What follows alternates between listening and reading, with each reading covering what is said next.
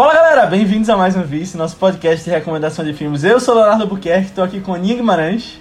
Oi, gente. E Má. E Eduardo Rebelo. e aí, pessoal? Não é Matheus Cavalcante, como vocês ouviram no último podcast, a gente explicou que Matheus não vai estar participando desse mês, na verdade dos especiais desse mês, né, que a gente trouxe Duda aqui para falar de filme no ar. Que eu acho que Duda é uma, uma grande especialista. Boa. Uhum. Ou seja, se preparem para podcast de mais de 5 horas de Duda é jogando seu amor por esses filmes. Pode, pode lavar os pratos, arrumar a casa, que a gente vai estar aqui falando. Pode dirigir, né? Também. Botar aí no seu carro, é. Boa.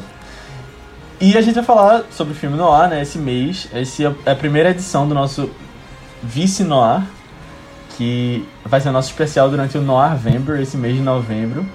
E nessa primeira edição a gente vai falar sobre Pacto de Sangue, de 1944, dirigido por Billy Wilder, que eu acho que é meio que a essência do que um filme no ar pode ser, né? É meio que ele ele marca todas as caixinhas ali e teve muito filme que veio depois dele que se inspirou nele, enfim, foi uma revolução. E a gente vai comentar várias coisas sobre ele, mas antes da gente entrar nessa discussão, eu quero pedir para que você que está ouvindo esse podcast, se você acha que ele agregou alguma coisa para você, se você aprendeu alguma coisa, se você curtiu ou não, se você odiou esse podcast, manda para alguém que você acha que vai curtir ou odiar, que você acha que vai ser legal que esse podcast chegue nela, porque a gente agradece bastante e está nas suas mãos fazer com que o Vice chegue em mais gente e a gente cresça, possa trazer mais convidados legais, conteúdos legais, uh, especiais como esse, mais legais. Então, ajuda a gente aí e a gente agradece bastante. E vamos falar sobre dupla identidade, né? Será? Será? dupla identização. Eu gosto muito desse filme, eu acho que é um dos meus favoritos, não, na verdade. É, você vê realmente, tipo, como ele é bem feito, como Billy Wilder dirige bem, você vê os momentos de tensão, eu acho que ele constrói muito bem, você consegue ver a história se desenrolando, tipo, o crime que acontece. Eu, eu acho de verdade um dos. É, é isso, é um filme, um filme dos filmes mais completos. Tem a Chame Fatale. É, eu acho todo o contexto da época interessante também, como a partir dele virou outra coisa os filmes no ar. E. Tipo, questão de ter sido um filme até muito bem reconhecido também, de Oscar e tal. Então, eu, eu acabei trazendo aqui, né? Eu que sugeri a lista dos filmes que a gente vai trazer aqui no, no Noir. Mas muito por causa disso também. Acho que ele ser o primeiro diz muita coisa também. Por, por isso, né? De ele englobar vários desses aspectos mais importantes do filme Noir. E eu acho que vai ser, tem coisa interessante pra gente tirar dele aqui. Eu, concordo. Acho que como uma das pessoas daqui que também gosta muito desse filme, eu, eu realmente acredito que ele é o blueprint do, do filme noir, porque dentro, se você considerar o fato de que ele é um filme de 1944, a gente já tinha a questão do código, tudo isso que regia filmes desse tipo, na minha opinião, ele é um dos poucos filmes noir que realmente entregam uma essência mais crua do que um noir é de fato, dentro de todos essas, desses olhos, desses controles, tanto que levou tanto tempo, né, para ser para ser feito. Então eu, eu gosto muito, eu gosto da dinâmica do filme. Eu acho que ele tem uma, uma a dinâmica dele, o fluxo dele é muito mais é, eletrizante do que muitos noirs que você tem da mesma época. Então a combinação do, de uma atuação muito boa, dos atores bem escalados e, e a história também. Eu sei que algumas pessoas até acham ele um pouco monótono assim, mas eu realmente acredito que ele é o blueprint pela combinação de tudo.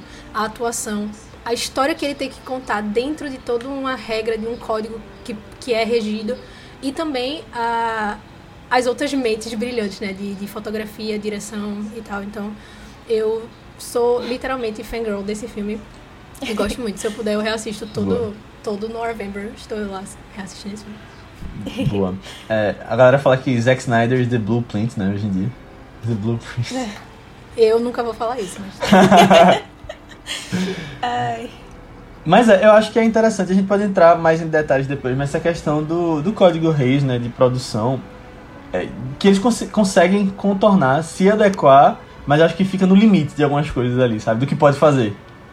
Eu acho muito interessante. Sim.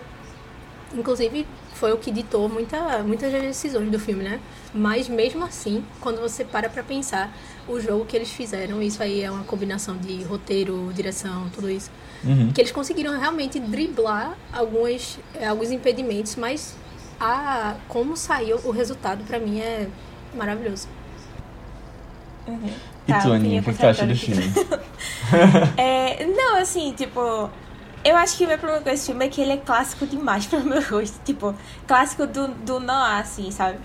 E, e sei lá, não é culpa dele, sabe? Porque ele que. Ele que começou esse padrão de filmes. Eu.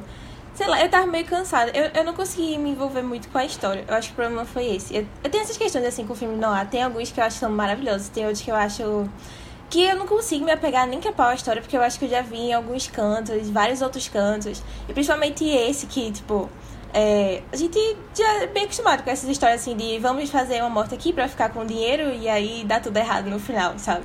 Mas por ele ser um dos originais, ele que deu essas influências pra esse cinema também, sabe? E aí não, não dá pra dizer assim, tipo, ah, eu não gosto dele porque ele faz isso, só que ele foi um dos primeiros e eu já tô acostumada com as, os outros que referenciam ele, sabe?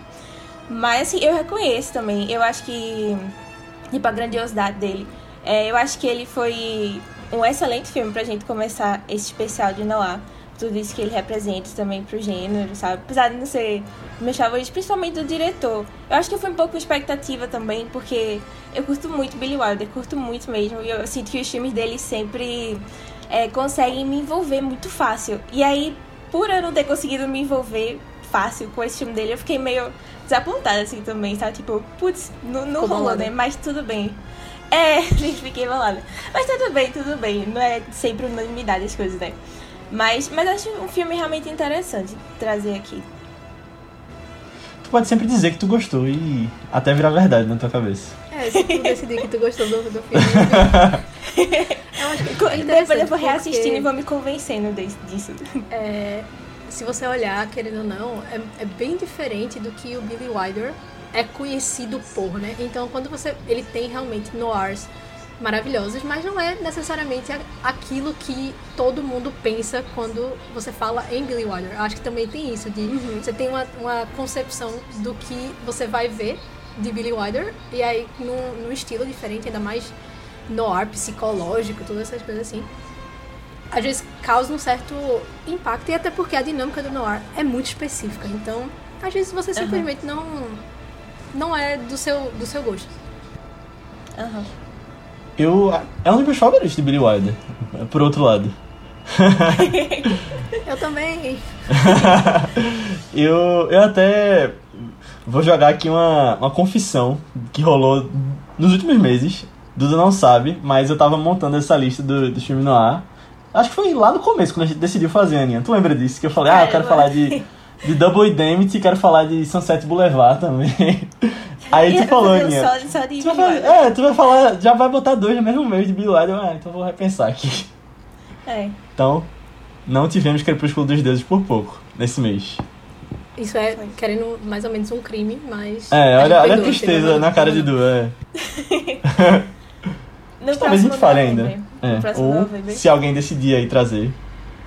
No Importante, futuro. fica aí a dica, sem querer influenciar, Influenciar. os ouvintes do Vice, porém só fica a dica. Pois é. Mas eu acho que a gente pode entrar em detalhes da trama, né? Spoilers. Acho que a gente pode dar um- uma sinopsezinha.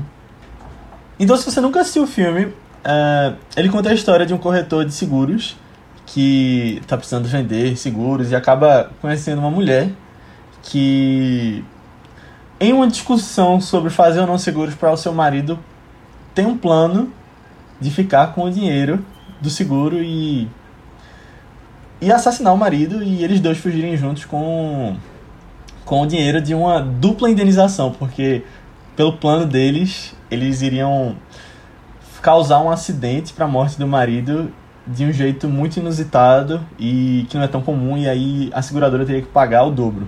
Então, é isso que dá o estopim para a história de é, Pacto de Sangue.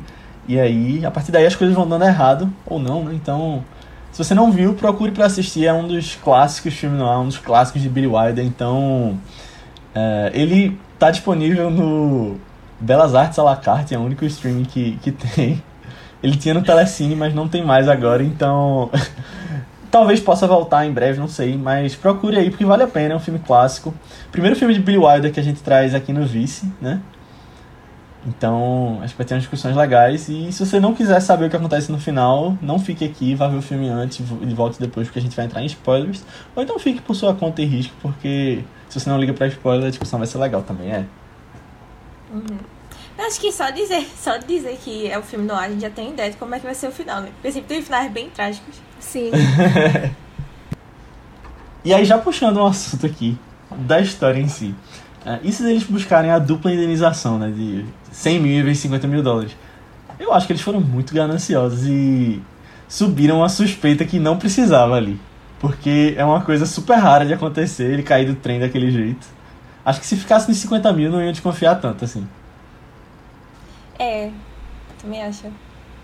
É, assim, eu acho que é porque era tão improvável ser um acidente que eu acho que o risco acabava valendo. Que querendo ou não é o que eles sugerem durante o filme. Do tipo, ó, é tão louco, é uma coisa tão incomum que não vão. É como se você não fosse prestar muita atenção nos detalhes. Porque como foi acidental e tal, você não esperava. Então é meio que natural que poxa, foi um acidente, então você já, já dobra a indenização. A minha sensação no filme é sempre essa, de que eles realmente acreditavam que não ia ser tão investigado, que ninguém ia suspeitar tanto, porque é algo tão uhum. inesperado. E aí deu no que deu, né? Deu uhum. em toda aquela desgraça que deu lá. Uhum. Uhum. Mas quando você para pra pensar, eu acho super suspeito isso. O cara acabou de assinar o negócio. É, eu acho que é mais por causa disso. Ele é. acabou de, de assinar o negócio de seguro de e já vida. vai morrer. E aí, e depois morreu, sabe? Nossa, assim. Aí você fica. Hum, Na verdade, já começa suspeito aí. quando ela quer fazer no nome dele sem ele saber, né? É. Então, tipo, já começa uhum. aí, ok. Você tá mais preocupada com isso do que ele? Não sei. Justo. Tem algo estranho aí. Uhum. Verdade. E. Eu, mas eu acho engraçado como eles. Engraçado não, acho muito bem feito como eles plantam algumas coisinhas pra, pra colocar essa suspeita e, tipo, o pessoal da seguradora começar a desconfiar, sabe? Tipo a coisa do gesso no pé dele. Que é um detalhezinho que aí depois eles falam, ah, mas por que. Por que ele não procurou a gente? Naquele, quando ele quebrou a perna, né? Aquele. O parceiro dele lá, o outro sim, sim. segurador que. Eu, é, é, eu acho aquele ator muito parecido com o Jared Harris, que tá fazendo fundação agora. Nossa, eu nem associei eu acho. hora. Lembra um pouquinho, é. É, e inclusive é a partir daí que começam esses pequenos questionamentos, né? De tipo, poxa, o cara com o pé quebrado vai pegar um trem sozinho. Uhum. Sabe? Daí, aí é que começa a não fazer sentido. Então, apesar de ser um detalhe meio que genial, assim, no processo, é isso que cava a cova deles, querendo ou não, né? Porque foram é, rastros que você deixa que acabou com todo o plano, né? É, não, eu acho engraçado também é, esse protagonista. Não, eu já comecei também, tipo, depois de ter assistido. Eu acho que um dos meus erros foi porque eu acho que esse deveria ter sido um dos primeiros filmes no ar que eu assisti. Eu acho que talvez eu ia gostar mais dele. Porque aí por exemplo, eu não achei o protagonista muito carismático. E pra eu gostar de um filme não há, eu, eu tenho que gostar muito do protagonista, sabe? Ou então ter uma história muito, uou, que incrível e tal, ou eu gostar muito do protagonista. Tipo, dá pra ele ser moralmente correto ou não, sabe? Dá pra ele ser Humphrey Bogart? Sim, não, Humphrey Bogart. Ele tá no filme, a gente já sabe que vai gostar, sabe? Não importa o personagem que ele tá fazendo. É, se, se ele matar alguém, eu defendo. exatamente, exatamente. Mas, é, mas ele é muito sei lá, ele fica com essa ideia de, ah, não, mas eu tenho esse plano perfeito e não sei o que. É, é, é também inocente isso, né? Tipo, ah, não, eu que tentei esse grande plano, só que a gente vê que ele não é. Tipo, não era bem uma pessoa má, assim, sabe? Que nem outros grandes casos. E aí, depois que vai vendo que o plano não foi tão bem arquitetado assim mesmo, sabe? De tipo, esse negócio mesmo de. É, morrer logo depois de ter feito o, negócio do seguro de vida. Tipo, como é que alguém não ia desconfiar disso, sabe? Ah, eu acho interessante também. É, eu vou, como uma pessoa que sempre traz fatos aleatórios aqui, né, nesse podcast, eu acho curioso porque, querendo ou não, a ideia de fato do personagem do, do Neff era isso. Tanto que foi é, muito difícil encontrar alguém para fazer esse papel. Então, eles queriam realmente alguém que fosse inocente, assim, fosse. não, não tivesse muita astúcia. E inclusive esse papel foi rejeitado por James Cagney, é, Spencer Tracy, Gregory Peck, inclusive outros. E aí ele realmente, eles realmente tiveram que achar alguém que conseguisse passar essa coisa bem de não astúcia, sabe? Essa coisa de inocência, tipo, ah, tá tudo perfeito. Então você meio que não consegue ficar com raiva dele. Porque ele é tão ingênuo, ele não, não pensa tão bem no que ele faz, que você acaba criando, querendo ou não. Ele matou uma pessoa, mas você não se sente mal por isso, sabe? E aí é curioso de como eles realmente tiveram que achar alguém que encaixasse nesse papel. E pra mim, ele se encaixa perfeitamente. O, o Fred McMurray, ele literalmente lhe passa essa ideia de que ele é extremamente inocente, não sabe de nada. Tanto que é. ele, ele era um. Ele era muito famoso por screwballs e comédias, né? Aquela coisa bem leve, um cara super de boa. E pra mim, a, a, não sei se é uma opinião meio controversa, pra mim ele é tipo perfeito porque ele consegue vender a ideia de total inocência e nenhuma astúcia, basicamente. É uma cara de sonso, né? É de Tipo, pra ele tá tudo perfeito. Ele, ele não, não consegue ver falhas. E ele, como, como ator, ele consegue trazer isso pra, uhum. pro personagem, que era, querendo ou não, é a ideia, né? Dele ser uma pessoa sem uhum. astúcia. É, eu, eu não, acho que combina muito também, ele como, como esse personagem. A minha questão é com o personagem em si mesmo, sabe? Não com o ator, que eu fico, ai, que sem sal esse homem e tal. Mas, mas, tipo, em comparação, assim, com... Tipo, eu não gosto tanto dele, mas a Femme Fatale eu acho uma das melhores que eu já vi de filme no ar também. Eu acho disparar assim, tipo, talvez a Femme Fatale definitiva, assim, pra mim. Porque eu adoro essas, essas, esse, essas mulheres, assim, que estão é, manipulando tudo. Por trás, que a gente descobre no final, elas que são a grande mestre lá do negócio, que arquitetou tudo, sabe? Eu fico, meu Deus, que incrível. Fatais, que né? incrível. Né? É. é meio que, é meio que o, o papel da mulher no, na maioria dos filmes noirs é realmente ter essa, esse papel decisivo, né? Divisor de águas ali. Tem dois, né? Tem dois papéis da mulher no filme noir. Tem esse, né? Que é a mais fatal, essa coisa que a Aninha falou. E tem a mulher que fica em casa, né? A esposa inocente, essa coisa. E normalmente tem duas no filme. É, normalmente é. tem duas nos filmes. Mas eu gosto muito do, do protagonista também e de como. Isso que vocês falaram, de ele realmente tem a cara de sonso, de que não vai estar envolvido em nada.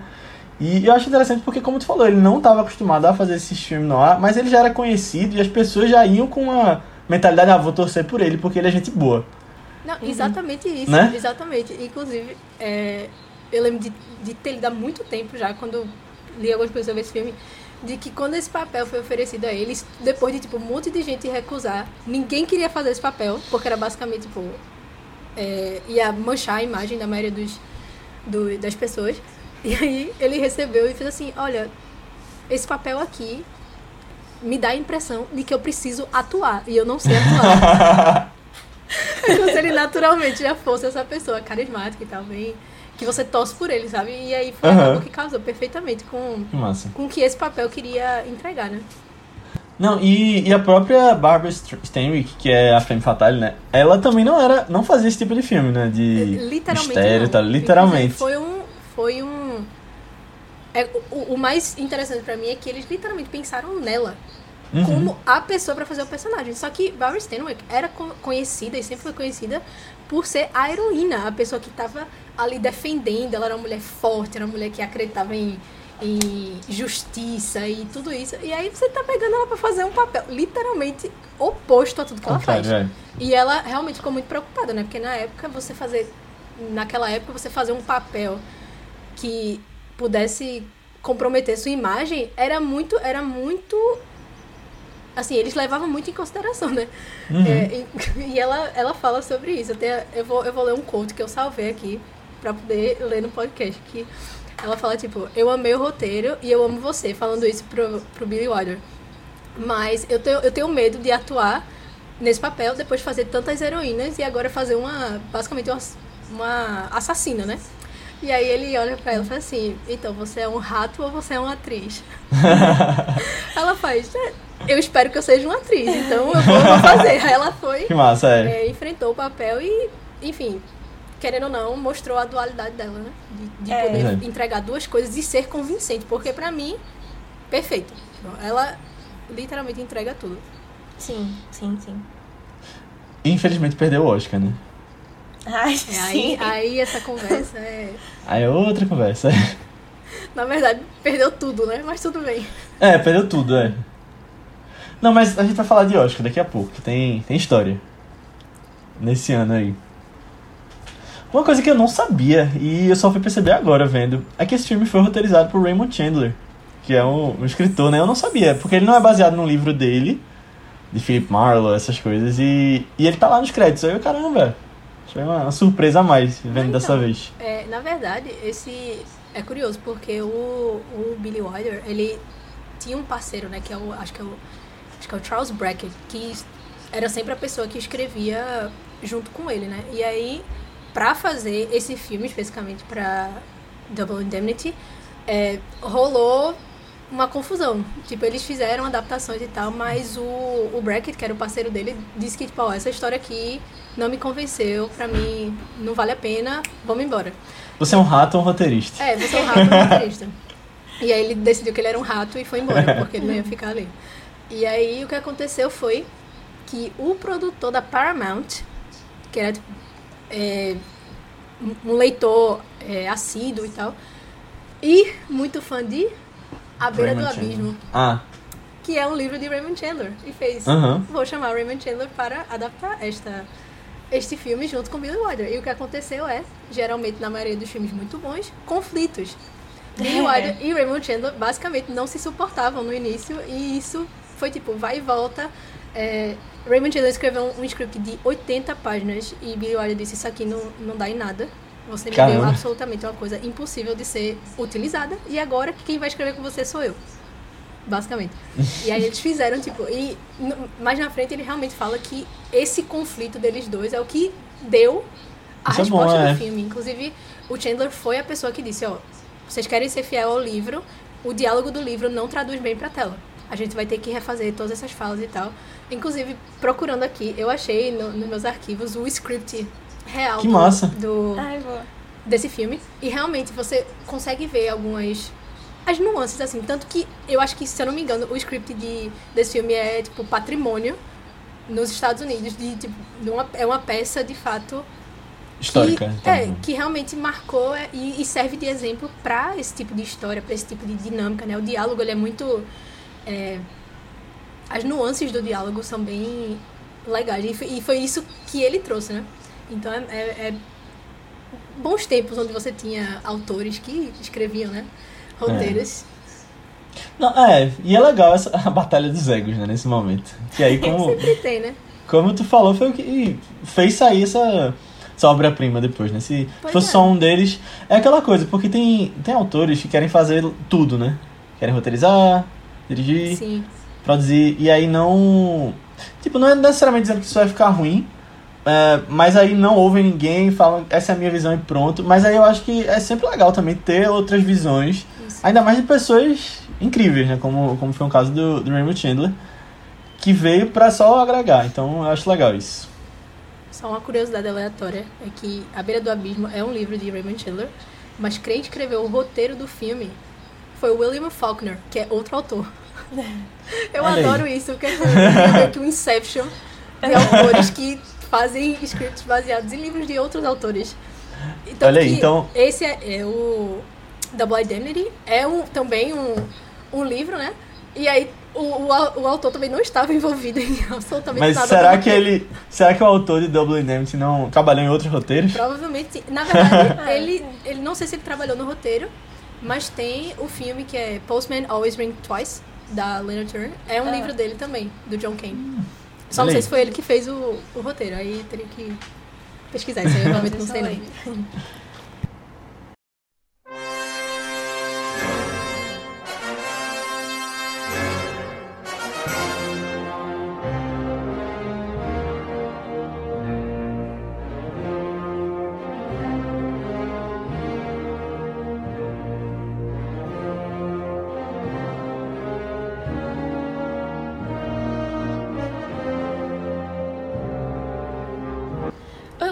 curioso também é que é, esse livro ele foi baseado numa história real que teve né, nos anos 20 E aí, também da mulher que tava manipulando e queria é, matar o marido, né? Pra pegar indenização, essas coisas assim. Mas que eu fiquei chocada foi que. É, o final foi diferente, né? Tipo, o final do livro é diferente do final do filme, que é diferente do, do da história, assim, real, que baseou as coisas. Então tem É, final pra todo ela- mundo, né? Quem quiser. É, você escolhe. Você escolhe. Qual vai ser o final definitivo aí da história. Acho interessante também. Mas é, ela foi condenada à cadeira elétrica, né? E eu acho chocante que tiraram foto desse momento dela na cadeira. E aí, dessa vez, eu, eu tinha ouvido falar isso antes, mas dessa vez eu vi a foto e eu fiquei, meu Deus do céu, meu Deus do céu. Que pesado, né? É. Não, e é uma foto que saiu nos jornais e tudo mais, né? Acho que até. É. É uma foto histórica, né? Depois É, que aconteceu. é uma das fotos mais impactantes, assim, de, da história da fotografia. Tem um... Aham. E qual é o final do livro? Eu não tinha visto que era diferente. No final do livro, eles se suicidam. É. Ah. E é por isso que a história passou oito anos pra poder ser. Porque eles mandavam o script lá e ah, o Reis Office dizia: Não, Nana- get out, Nananina pode não, é." Pode, pode voltar. E aí foi uma, dos- uma das coisas que eles tiveram que, que burlar era isso, porque no, no código ele realmente diz que se você comete algum ato, algum crime, você tem que ter a punição. A punição tem que ser vista no, Uhum. é, no filme, né? Então, e, e suicídio era proibido. Aí eles tiveram que é, organizar algumas formas de, de como. Inclusive, acho que quando foi aceito, se eu não me engano, tiveram três pontos que eles levantaram que. É, é, quando você aceita com ressalvas, era. Eles proporam. Fizeram a proposta dele morrer, no caso o Neff morrer, numa câmara de gás. Foi uma das propostas. tipo, A gente aceita, mas Nossa, é mate muito ele dessa forma isso, leve. é, mostrar de fato o corpo morto, que era Mas podia garantir- mostrar corpo? Não, então, foi uma das, uma das coisas que eles pediram, né? Assim, que eles é, cobraram, desculpa. Que era a, a morte, você vê a pessoa morta, né? No caso, o, a câmera de Pra não gás. ficar dúvida. É, é aquela coisa. E aquela cena também, do, a primeira cena dela, né, com a toalha foi. Ah, É. Eu não sei como passou, não, mas passou. É verdade. Mostra até os calcanhares dela. não, mas eu, eu tinha visto que chegou a ter um tratamento do roteiro que falava que eles iam se suicidar, mas eu não sabia que esse era o final do livro. Mas é interessante, né? Outra coisa que, tipo, eles cobraram no Código Reis é que também o cadáver do marido não fosse mostrado, nem fosse mostrado ele morrendo.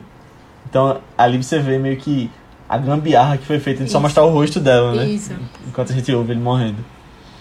É, na verdade, o que, o, a cena do, da câmara de gás, por exemplo, é, na verdade, dele morrendo, foi feita, foi gravada. Ah. Só que é o seguinte, depois, eles filmaram a outra cena, que, que é a cena do o final, que, é- que é bem icônico, né, que a gente conhece agora. E aí, eles disseram, ó, isso aqui tá perfeito, porque no, no fim das contas a história é sobre eles dois. É, é aquela Uhum. parceria ali, né, do, do Kiss com o Neff. Aquela dupla identidade. Aquela, é, é, né? Querendo ou não, no fim das contas, o fim do filme leva muito mais pra eles dois do que ele com a, com a Phyllis, né? E aí eles disseram, ó, esse é o final que a gente vai usar e o outro, tipo, gastaram 150 mil do, do estúdio e ó, a gente vai usar essa cena aqui não. A gente vai usar essa- esse outro final aqui que a gente gostou mais. A gente faz um, um extra do Blu-ray, né? Com essa É isso que a gente quer. É, e engraçado que inicialmente então não ia ter o flashback todo, né? Da história sendo contada por ele. Porque. Ele tava... A menos que ele morresse depois, é. Porque ele já teria morrido. É verdade. Mas assim, é, o toque, o toque de genialidade no fim, literalmente o fim desse filme, pra mim é tipo. É, é outro twist que você não espera. Porque o cara tá acendendo um cigarro pro outro, ele tá morrendo no chão. Tipo, Toma aí. Morre em paz. Basicamente isso. É. Ai, pai. Não, E eu acho engraçado que. É até uma coisa que a Aninha comentou comigo um dia desse. Que ele acende o fósforo em qualquer superfície, né? Ah, não, ele acende muito Tem com muito a mão, isso. né? Não, com a mão, é. com a mão, é. Tu tinha O- falado- o que é. é. o que acende em qualquer superfície, eu acho muito engraçado. É o do Longo Adeus. É Longo Adeus que O tá perigoso adeus. É, o Perigoso Adeus. Eu fico rindo muito do homem, velho. Qualquer Eu Ah, hora. adoro aí tu- esse conceito lá- de, de fósforo que é acendido em qualquer lugar. Eu adoro isso. Na, na Eu bota, né? Tipo, do dedo, do nada, sai um- uma chama aqui, ó. E não faz sentido, porque o, o fósforo tá na, na caixa, né? Ah, essas coisas estilosas de filme há. Ah, eu gosto, eu gosto. Sim, eu adoro. Pode ser bizarro, mas eu. Não, essas Muito coisas eu gosto. Essas coisas eu gosto. É uma das coisas que eu gosto. Dá um charminho.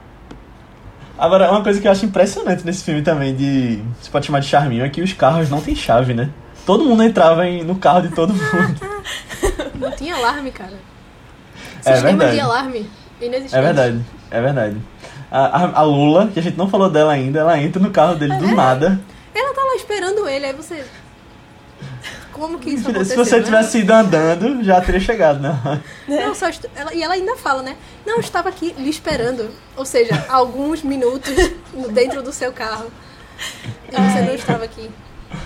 Não tinha nenhum. WhatsAppzinho pra distrair, né? Enquanto ela É esperava. um navigation system ali, né? Um dashboard É verdade. interativo. Computador de bordo, é. E também seria super perigoso hoje em dia, né? Imagina um filme Não, não tem condições, né? Sem- é condições, sem condições. em. Recife de 2021. Imagina. Só, se, for- só se for pra. Ninguém vai mais ter carro, né? Vai ser. Eu entro aqui no carro de uma pessoa e vou embora e é isso. É, Mas tem os carros compartilhados agora, né? No Canadá já tem essas coisas aí.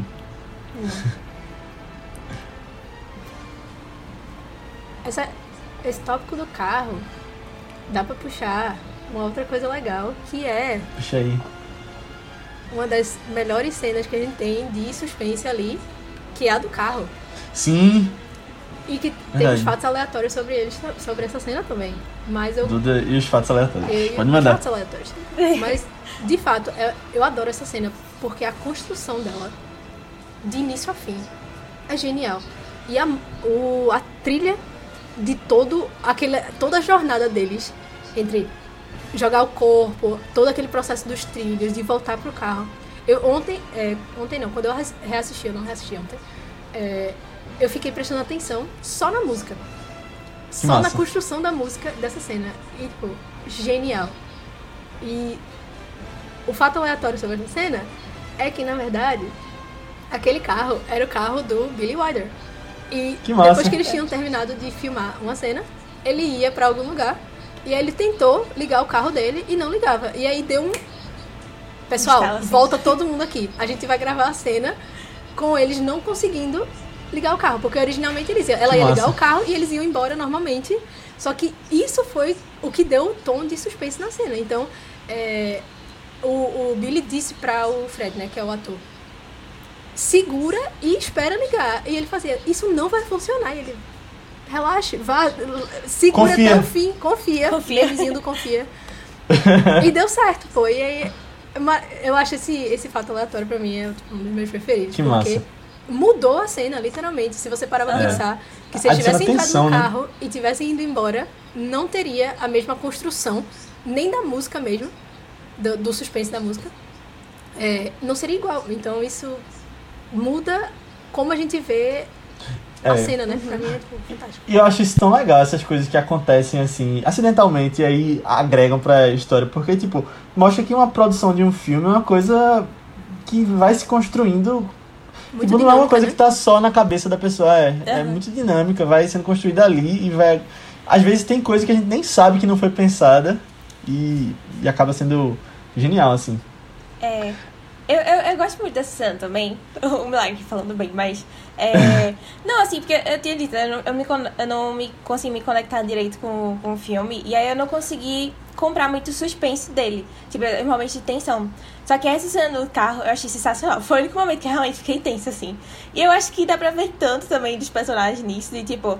Ele é o que não consegue, o que tá muito nervoso, que não consegue ligar o carro, e ela que tá completamente controlada, ciente de si, vai lá e liga, sabe? Eu fiquei, nossa, genial, genial, com tão pouco. E sem, tipo, praticamente nenhum diálogo também, né? É só a música É. mesmo, aquele suspense da música. Temos fatos aleatórios sobre a música também. que todo. Toda vez que eles estão tramando o. é, a morte, né, do, do marido dela, aquilo ali é um. Tipo, um trecho de uma sinfonia de Schubert. Hum, É uma sinfonia, acho que é Unfinished Symphony. É o, é o crescendo do. É sempre a mesma, o mesmo corte de música. que legal. Caramba. É, agora, essa coisa do, do carro não pegar, eu só lembro de Seinfeld. Não consigo desassociar daquele episódio do, é, do- da garagem, né, que eles estão procurando. E também foi acidental. Porque a ideia era terminar aquele episódio, eles acham o carro no estacionamento e aí eles iam sair. Aí não pegou e aí eles começam a rir e ficou na- no corte final do episódio. É isso que faz tudo Arte, isso né? ser muito bom. É. É. É. Agora, Duda traz umas, umas curiosidades aleatórias aqui que não são tão aleatórias, né? Que tem a ver com o filme. Mas eu vou trazer uma curiosidade super aleatória agora que a gente falou de carro em filme. Que foi? Lá vem. Não, porque eu acho engraçado realmente essas coisas bem aleatórias. Mas é, É, vamos lá. É, eu. Tu falou que é o carro de Billy Wilder, né? Eu conheço. Tem um colega de faculdade, na verdade. A irmã dele tinha um carro, não sei se tem agora mais, que foi usado em Aquarius. É o Honda Fit da filha de Sônia Braga no filme. Gente, maravilhoso. E eu já andei nesse carro. Ou seja, conexões. Conexões. Então Pois é. quando Se tu parar o pra filme pensar, lá. tu fez parte de Aquarius, porque seu Depois, né? entendeu? Não, não tão. Foi depois. Ah, então, é. Tinha sido Retiro usado já. disso. é. Não, mas se... é, fingerprints usados em aquários, eu interagi com eles. É, você interagiu com uma peça que fez parte de um filme extremamente É, Exatamente. cultuado e amado. Então, eu acho que isso já é uma conexão. Pois é, e eu toquei nessa peça. Não é tipo um museu, né? Que sim, você. sim. Pois é, é. Acho Então fica aí essa curiosidade aleatória. Ô, Aninha, mas então quer dizer que a tua nota 3 de 10 que tu deu pra esse filme foi por causa dessa cena do carro. Não, não, eu não escolhi bem também não, sabe? Eu, o filme não é assim, não. Dei eu. Não, mas Duda tava falando da trilha sonora, eu acho genial também. E eu tava vendo, não assisti essa versão, mas que existe uma versão em algum Blu-ray, eu não sei se é da Criterion, acho que não, não tem ele na Criterion, mas quer dizer, não sei agora. Enfim, tem uma versão desse filme que tem um, um corte que é só a trilha. O, a faixa de áudio não tá no filme, você pode ouvir a trilha só. Eu acho que essa nunca, Caramba. Nunca É. ouvi. Eu é, não sei se eu vou procurar agora, né? Mas eu achei interessante essa, esse conceito. E me lembrou também daquelas coisas de. Tem umas sessões que fazem, sei lá, de Star Wars, uns filmes assim que, que são com orquestras, né? Fiquei pensando, imagina ver um filme desse com orquestra tocando. Nossa. É. Inclusive, eu gosto muito desse conceito. E eu acho Também. que deveria voltar nos cinemas, você ter uma orquestra ao vivo enquanto o filme tá passando. Eu sou a Eu- favor disso. Duda, eu concordo e eu acho que assim, se os cinemas vão querer se retomar depois da pandemia, vão ter que ser um. vão ter que ter artigos de luxo, tal, coisas mais. que vão ser É, mais eu caros também, né? assim. pro- A gente tem que voltar para as origens dos talkies, quando tinha uma orquestra ao vivo lá para fazer todos os efeitos sonoros. Então fica aqui minha sugestão para todos os grandes grandes empresas de cinema tragam as sinfonias de volta. Mas aí, imagina num cinema São Luís, esses gigantes assim, uma orquestra lá. Se alguém abrir uma petição aí, eu pode me mandar o link assinar. Assinaremos e ainda divulgaremos. É. A gente pode criar essa petição, né? Mas. gente Também, também. eu acho que eu deixei, deixei aí a, a brecha, né? Ô, Ninha, a gente pode mandar pro pessoal do Papo de Trilha, que eu acho que eles iam Eita, apoiar eles também. iam- Com certeza. Com certeza. Maravilhoso. É. Maravilhoso. Inclusive, eu acho que eles poderiam encabeçar isso como pessoas que entendem Ai. do assunto. Então, Olha aí. Boa. E um outro aspecto que constrói um filme além de sua trilha sonora é sua fotografia. Não é não, Dudu? Sim, eu sou a maior fangirl de fotografias, provavelmente, do, desse podcast. Mas, assim, o que eu, o que eu gosto muito dessa, dessa parceria do, do Wilder com o John Seitz, acho que é assim que fala o último nome dele. Eles já trabalharam juntos em outros filmes, então Sunset Boulevard, Crepúsculo dos Deuses também é uma, uma parceria deles. É que ambos têm muito dessa aquela raiz meio expressionismo alemão, sabe? Aquela coisa do. Principalmente o John, né? Que é o. o eu não sei como é que fala. É, eu só pensei cinematographer. Eu não consigo falar. Diretor de fotografia. Diretor de fotografia, né? Desculpa, gente, eu sou bilíngue. é. E o que eu gosto muito é que ele realmente ele traz essa essência dele dos, dos filmes não, não falados, né?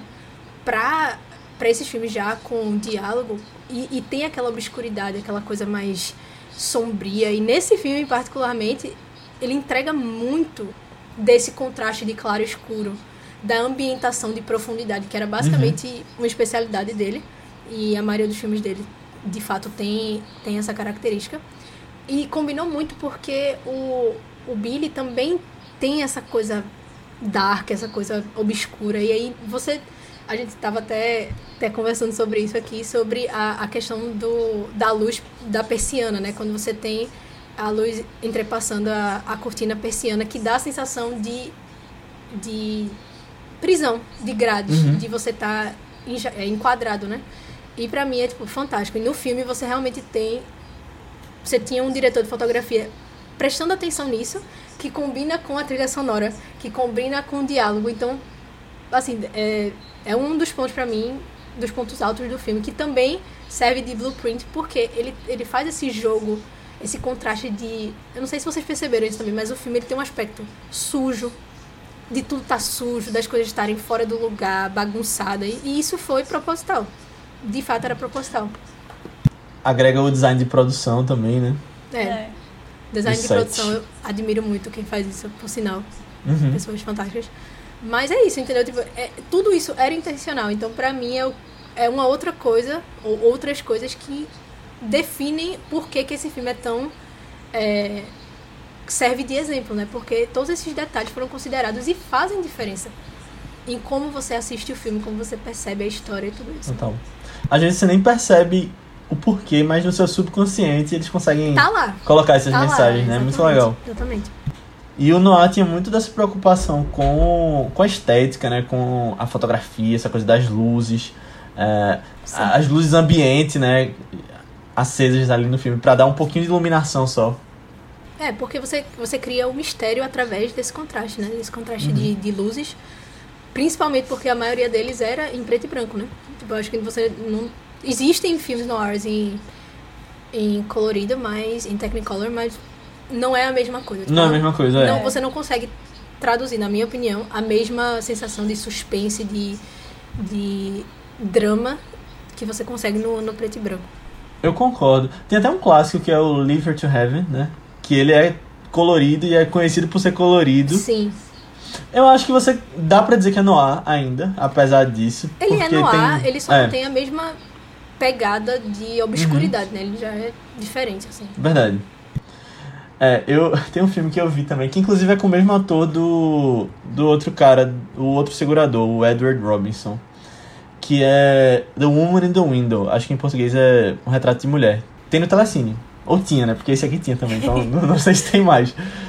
E eu vi a versão colorida, e eu fiquei pensando, caramba, isso foi feito em, foi pós-colorido, né? Não foi feito assim originalmente. E aí eu fiquei pensando, caramba, acho que eu tô perdendo alguma coisa por não não tá vendo no é original. É uma sensação aqui. diferente quando você assiste uhum. um noir que não é color, que não é preto e branco. Na minha uhum. opinião, mata um pouco desse suspense que eu tô tão acostumada, sabe? Mas. É. E eu pago pau pra preto e branco mesmo. O pessoal eu fala também. de. É. É sobre é, isso. É sobre isso. E tá tudo e tá bem. Tudo bem mesmo. E tá tudo ótimo. o pessoal reclamar ah, no Oscar, o povo bota uma fotografia preto e branco, ele é indicado. Mas eu seria essa pessoa que votaria nele. É, mas veja, hoje em dia você fazer um filme totalmente em preto e branco é, querendo ou não, fora da curva, porque certeza. todo mundo tá o quê? Tirando proveito aí do da realidade, de, de um toque RGB, uhum. entendeu? Uma uhum. coisa viva. É. E tá uma pessoa indo literalmente ao contrário, que é, ao ó, contrário, é. vou matar todas as cores que hoje em dia eu consigo proporcionar. Então, na uhum. minha opinião... E, e assim... Não quer dizer né, que é fácil necessariamente, porque você. Não é. A gente não assistiu ainda, mas tem os trailers da tragédia de Macbeth que vai estrear agora. E é uma coisa sensacional, que eu espero que ganhe o Oscar Porém, lança o desafio aí, quem é que vai fazer o próximo filme em sépia, porque vai ganhar o Oscar. Entendeu? Tá faltando alguém fazer um filme em Mudo e sépia. sépia, né? É, em sépia pra poder ganhar o próximo melhor Verdade. filme. Pra ser o artista, né? O próximo artista. É, o próximo artista, no caso, Belfast vai ganhar esse ano o Oscar, aí o próximo vai ser em sépia. Aí depois a gente volta pro colorido. Acho justo. Não, tem que ter o pintado à mão também. Tem que ser uma coisa meio É. Disney, anos 30 ali, entendeu? Fazer toda. Aham. Aí a gente valoriza. Mas aí Scorsese brincou com isso no Hugo Cabret. Mas não foi o filme todo, assim. Não foi a estética Mas do não foi filme o todo. filme todo, entendeu? Então É, aí a gente já verdade. tá. A gente tem que colocar aí esses desafios pra galera, entendeu? Verdade. Se, se desafiar. Ou seja, Maria Eduarda Rebelo diz que Mank foi injustiçado por não ganhar o Oscar de melhor filme. É, na verdade, Maria Eduarda Rebelo nunca falou isso, nem nunca falará isso. Gostaria de dizer que isso é uma nesse podcast. Entendeu? Por favor, não, não comprometer minha imagem. Obrigada. Pela ordem. É. Mas ainda só nesse ponto do preto e branco, eu acho legal. Sabe uma coisa que eu gosto muito? Aqueles filmes. O primeiro filme da carreira de alguns diretores. Que os caras fazem em preto e branco. Tipo Darren Aronofsky, eh, Kevin Smith, Nolan. É pra dar um. Pra dar um tchan. É, né, um contraste. dizer Comecei assim, aqui. É. É. Não, sabe o que eu acho que é? É porque tem duas coisas. Eu vou falar uma coisa que Nolan fala, mas eu acho que é muito tipo, cresci vendo esses filmes, quero fazer o meu e não tenho orçamento, vou fazer um. com as limitações que as pessoas tinham. E Nolan fala numa, numa entrevista falando de Following, que é o primeiro filme dele, que é uma dica que ele dá pra jovens diretores que o preto e branco é muito fácil de fazer, porque é uma coisa a menos que você tem que se preocupar. Uma coisa a menos, tipo, você não tem que se preocupar com cor, você não tem que se preocupar com a coloração, o que aquelas cores estão dizendo. Não achei que eu ia Mas, falar é. isso, mas eu discordo parcialmente com Christopher Nolan. Porque, assim, querendo ou não, apesar de ser preto e branco, você precisa se preocupar com cores. Sim, Porque é a Ah, cor que vai dar a profundidade ou a intensidade de alguma coisa em preto e branco. Entendeu? justo. Então, Aqueles assim- 50 tons de cinza, né, que estão no meio. Ali. no caso, você vai ter cores, mas quando. A gente sabe disso, se você transformar uma foto colorida em preto e branco, existe um contraste de iluminação. Sim, então, sim, na verdade. minha opinião, você não, não é que você não se preocupa com cores.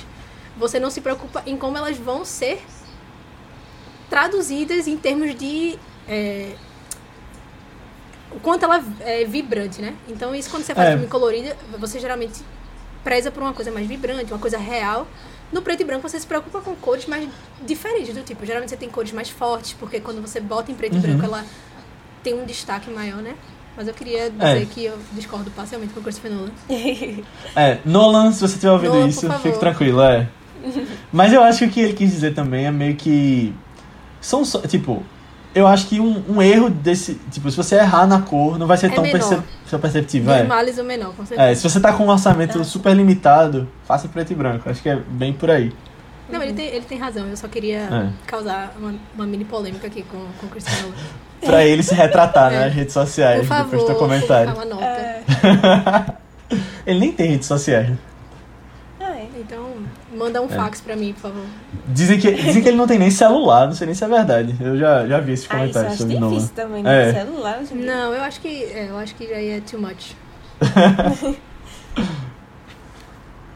Querer viver no passado, assim. Não, eu. Assim, eu, eu acho que o mais importante.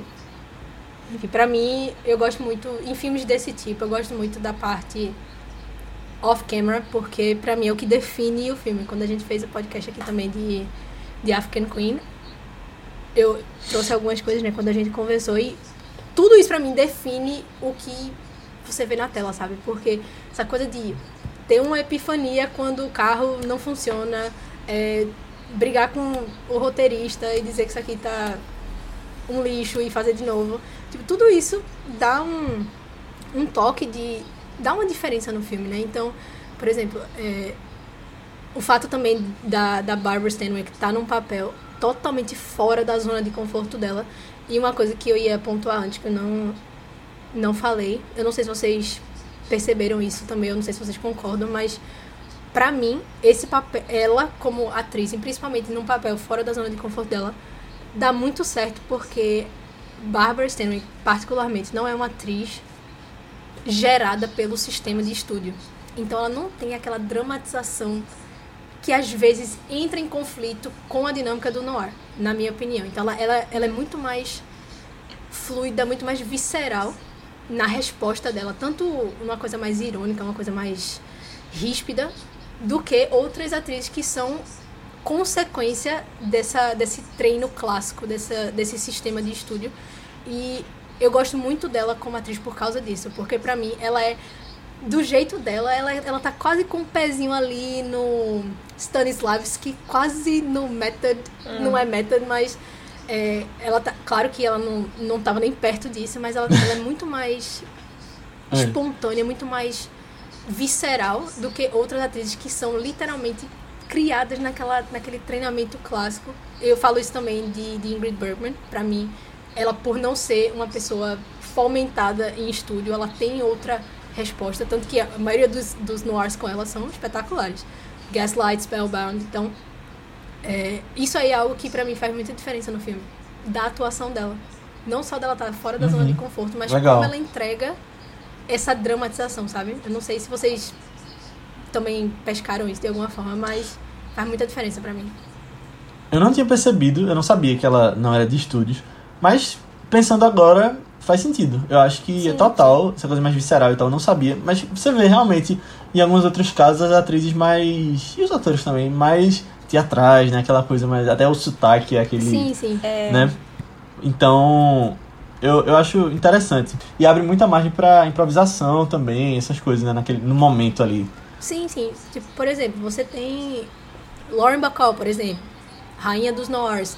É uma pessoa criada em estúdio, mas ela tem uma outra, um outro approach. Tipo, ela tem combinações de fatores, expressão, atuação, a voz dela que basicamente dá toda a profundidade que você precisa. Uhum. Mas ela, quando você compara ela também com outras atrizes de estúdio, é diferente, sabe? Então isso pra mim, eu sempre percebo no, no noir como faz diferença. Isso, sabe? Essa coisa de que tipo de atriz, com que tipo de dinâmica de atuação você tá colocando ali. Porque, querendo ou não, o noir, ele é teatral, ele é dramático, mas não é dramático como um romance, não é como um drama, sabe? Então, uhum. pra mim, isso, o papel dela e a atuação dela, pra mim, faz muita diferença por causa disso nesse filme. Uhum. Tu acha injusto ela ter perdido pra Ingrid Bergman e Gaslight? Tu tá falando das duas aí no Veja, Oscar. eu não, acho, eu não acho injusto, porque como uma pessoa que vai defender Ingrid Bergman até o fim dos tempos, pra Sim. mim era, tipo, tanto faz. Porque as duas atuações, de fato, tanto em Gaslight como em Double Indemnity, são espetaculares. O problema foi tudo questão de campanha. Literalmente. Foi campanha. Foi. Então, é. eles perderam tudo por causa de campanha. E o ano não foi concorrido.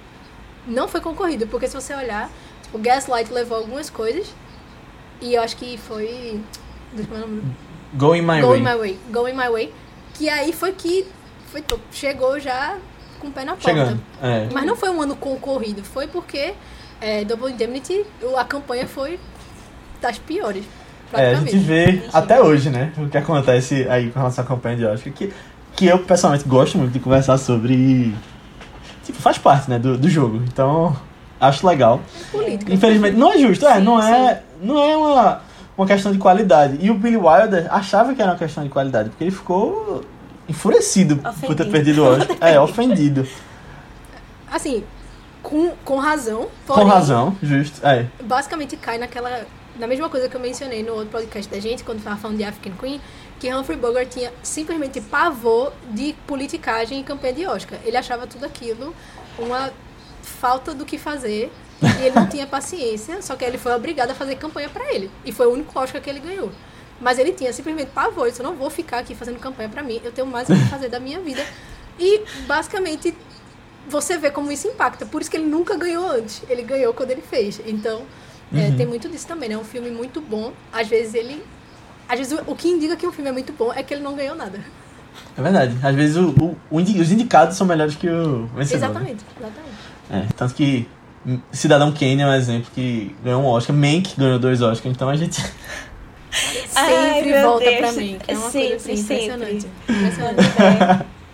Não, mas o que é engraçado também é que eu vejo que hoje, pelo menos na indústria, claro que você faz campanha você acaba levando, mas tem um charmezinho umas pessoas que, que se recusam, sabe?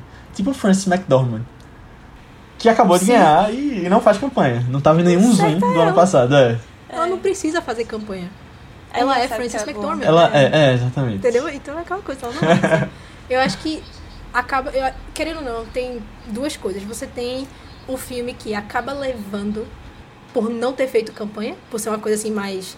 Sabe, uma coisa underground, uma coisa inesperada, todo mundo fica assim, hum, esse filme aqui. Geralmente Uhum. filme europeu tem essa, essa É. pegada assim. Mas, mas geralmente o melhor filme não ganha. O melhor filme não ganha. Isso não acontece É, no o Oscar melhor filme não principal, ganha é. porque. Mas assim, querendo ou não, se você parar pra pensar, a questão política de campanha é o que dá, dá dinheiro, dá movimentação para pro AMPAS, né? Então, se você não tá me dando É. nada, por que, que eu deveria dar a parte. você? É só Exato. isso, entendeu? Não, e hoje, hoje tem uma coisa mais interessante ainda que são as redes sociais, né? Porque isso Que agrega a a campanha. diferença. Faz toda a diferença. No ano em 2017, Moonlight ganhou muito por causa disso também. Que tinha um boca a boca. Eu estava lá fazendo parte Eu lembro, eu lembro disso. Que eu, eu falava de La La Land e você reagia com 10 dentes. É, é uma conversa assim. complicada. Se um dia. É porque a gente já fez podcast de La La Land lá no começo do Vice. É um dos podcasts que eu queria ter feito com o Vice mais estruturado. Tem alguns lá do começo que eu falei, caramba, a gente podia ter feito depois. Pode Mas. fazer, pode fazer que nem a Taylor Swift, que tá fazendo os álbuns dela, a Virgin, aí tu faz agora o É verdade. Leonardo o Virgin. Leonardo Virgin. Que tu mais É, tem esse, tem é, Big Short também que eu queria fazer depois. Mas se a gente for falar de Moonlight, você vai vir aqui defender Moonlight um dia. Eu defendo sim, Sim. com minhas ideias. Estou aqui para isso. É, mas ainda falando do Oscar de Double Indemnity, é, o que aconteceu foi basicamente que a Paramount também distribuiu o Going My Way, que acabou levando, e eles estavam com os dois, né? Então foi decisão de no qual, em qual focar. O que acontecia era que os membros do estúdio recebiam as cédulas de votação e o Billy Wilder achou, ah, não, beleza, eles vão votar com relação à qualidade, né? O que eles acharem melhor. Só que a Paramount fez pressão para que as pessoas votassem em Going My Way. E aí eles acabaram levando e foi uma campanha bem sucedida para o estúdio. Mas eu sei também que o Billy Wilder tinha treta com o diretor desse filme. Não, então, o, o que é mais, o que é mais engraçado pra mim é porque, tipo, Going My Way é uma coisa, é, Double Indemnity é literalmente o oposto, que eu acho que Going My Way é tipo um feel good filme de Natal, uma coisa bem. Sabe? É o Green Book daquele ano. É, é um. É. É, aí é aquela coisa. Nada a ver um com o outro. Literalmente nada a ver com um com Uhum. o outro. Só porque tá dentro do mesmo. Da mesma distribuidora, né? Do, do mesmo estúdio. Mas é literalmente, você tá comparando um filme noir psicológico e um filme tipo feel good, musiquinhas e tal, com Bing Crosby. É, É, é difícil. é, é estranho. É. Mas pelo menos Billy Wilder ganhou no ano seguinte, né? Pelo menos isso me deixou um pouquinho mais feliz. Que é, ele ganhou por Farrapo Humano, né? É, hum, Sim, sim. pelo menos. Um pouco de justiça no mundo. Justiça para Billy Wilder. É. Ele merece. Seria, eu seria essa pessoa que ele merece. Sim. Se tivesse Twitter na época. Se tivesse Twitter, ou então se eu pudesse ficar do lado de fora da cerimônia e a gente soubesse em tempo real, estaria eu lá gritando, entendeu? Então aí a gente pode o quê? Criar uma experiência agora imersiva, onde as pessoas ficam gritando fora da cerimônia do Oscar quando alguém ganha, entendeu? Pra É dar verdade. uma É. sensação de... Eu acho que isso acontece hoje, na, no- quem fica ali no- em volta do tapete vermelho. É, mas assim, tipo, celulares. telão pra eles verem. Mas Acho que não. Eu acho que não tem nem nada que assista. Eu queria uma experiência É. imersiva onde você pudesse Justo. manifestar o seu sentimento sobre o que você está achando daquela pessoa que acabou de ganhar. Uma torcida de e eu futebol, tô né? esperando a próxima Nossa. vez que Jennifer Lawrence seja indicada pra alguma coisa. Pra tu Pra eu vaiar. vaiar, É. entendeu? Eu acho que é, é- o meu momento, entendeu? Eu já fiz É. isso muito no Twitter e fui perseguida. Eu prefiro fazer pessoa- pessoalmente. Porque pessoalmente as pessoas não vão perseguir, né? Não, veja. O anonimato das redes Entendeu? sociais. É. Depende, é Eu- botar é. a cara a tapa mesmo, entendeu?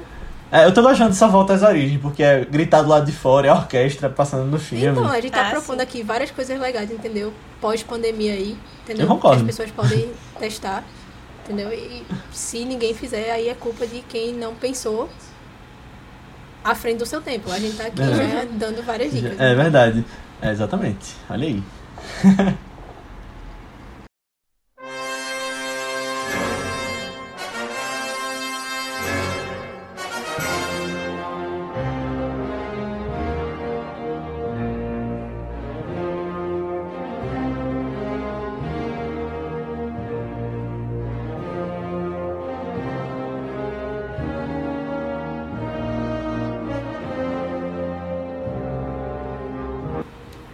Então é isso, pessoal. Chegamos ao final da nossa discussão sobre Pacto de Sangue. Espero que você tenha gostado. Nosso primeiro Vice Noir aqui do especial de novembro.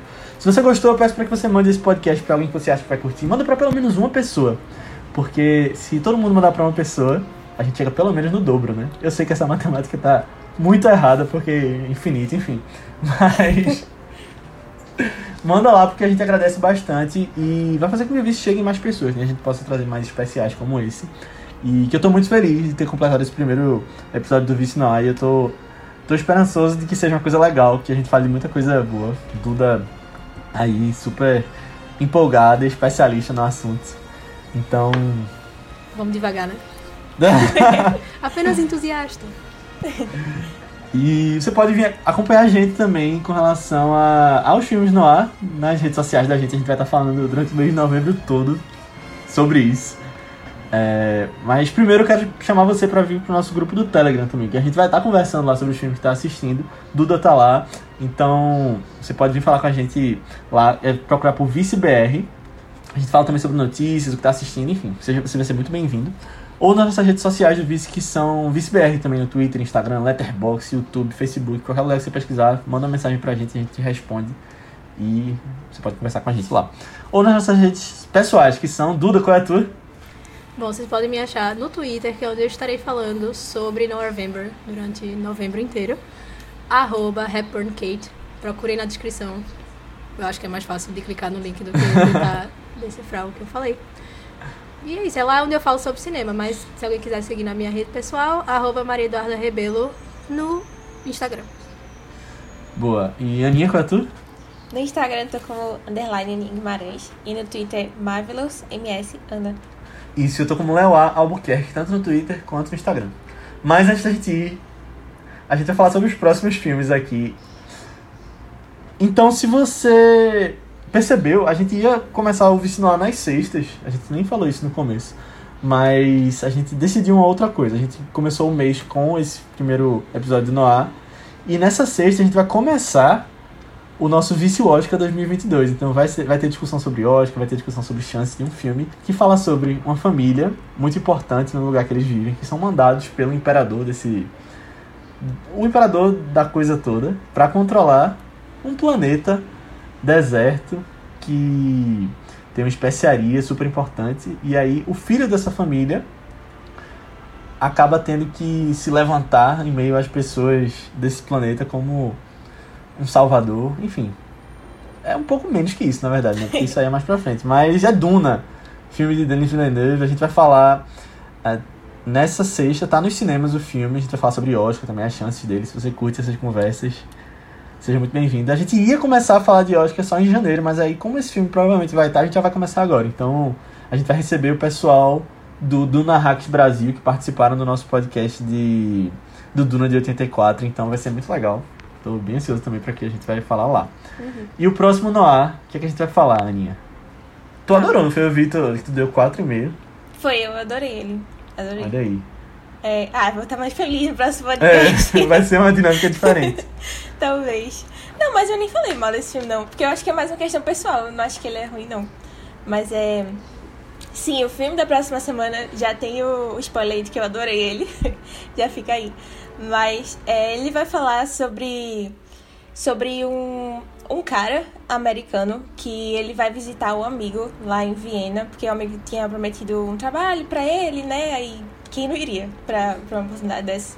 Só que aí quando ele chega lá, ele descobre que é, o amigo dele foi morto. E aí ele vai ter que. Assim, não vai ter que, mas ele começa a investigar pra. Porque algumas coisas dos relatos que falam da morte do amigo ficam meio estranhas. E a gente vai vendo todo um, todo o rolê que ele termina se metendo lá.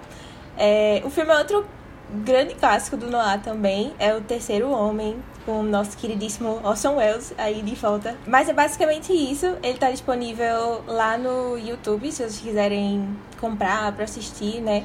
É, eu acho que vale muito a pena. Eu, gosto, eu gostei muito dele também. Fica aí a dica. Eu amo esse fã-clube de Orson Welles aqui no Brasil. é muito é muito coeso. Não, a gente só vai falar coisa boa na próxima semana. Podem ficar tranquilos aí, venham. E como diz aquela quote de Mank, It's Orson Ai, meu Welles. Deus. Meu Deus. Alguém acaba esse podcast logo. Ah, Não, mas vai ser a segunda vez só que a gente traz um filme de Orson Welles, né? Olha aí, É. com Orson Welles. Então, temos que trazer mais, eu acho. Mas enfim, pessoal, assistam lá os dois. Esqueci de dizer que Duran tá no cinema, mas se você morar em outro lugar do mundo, ele tá no HBO Max também.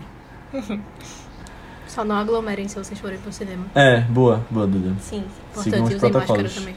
Boa. Uhum. Se Desenrolada. você não vacinou, também vacine e leve seu cartãozinho só pra garantir que você tá falando a verdade. Importante. Show. É isso, pessoal. Assistam lá os dois e até semana que vem. Tchau. Tchau, tchau. E